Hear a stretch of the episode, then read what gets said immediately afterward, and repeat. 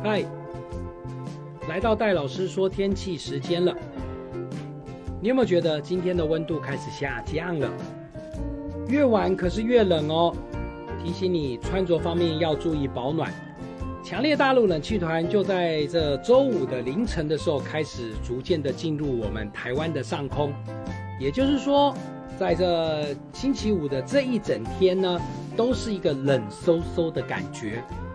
不过，这天气状况来说呢，倒是因为是干燥的冷空气进来，所以呢，各地的天气晴朗。白天不要被阳光给骗了，因为虽然有太阳，可是风吹来可是冷飕飕的。那这天气状况来说呢，在今天的一整天来说，都是一个比较偏冷的天气。要特别提醒长辈朋友跟心血管疾病朋友，今天在礼拜五的这一整天，你可要特别注意保暖哦。不过算一算这时间呐，离这过年可就越来越近了。许多朋友都一定会问说：“哎呦，那现在这个时候，这礼拜六日可能要采买年货或是大扫除？”哎，天气其实还不错，因为干燥的冷空气吹进来，所以呢，我们的日夜温差在礼拜六、礼拜天的时候会比较明显的偏大。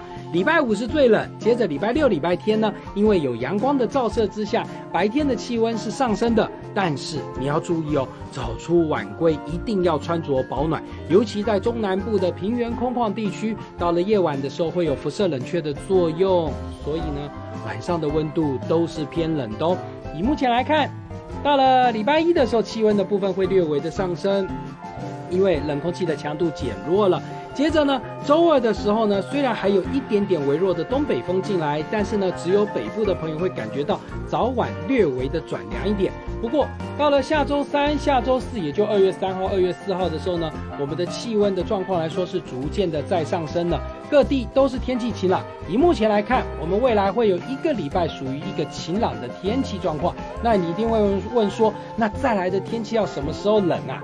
以目前来看的话呢，呃，在二月五号的时候，我们的温度还会上升，到了二月六号到七号的时候呢，才会从这个北方会有另外一股冷空气逐渐的在南下，所以呢，接近过年的时候，我们可能会受到另外一股比较强的冷空气影响。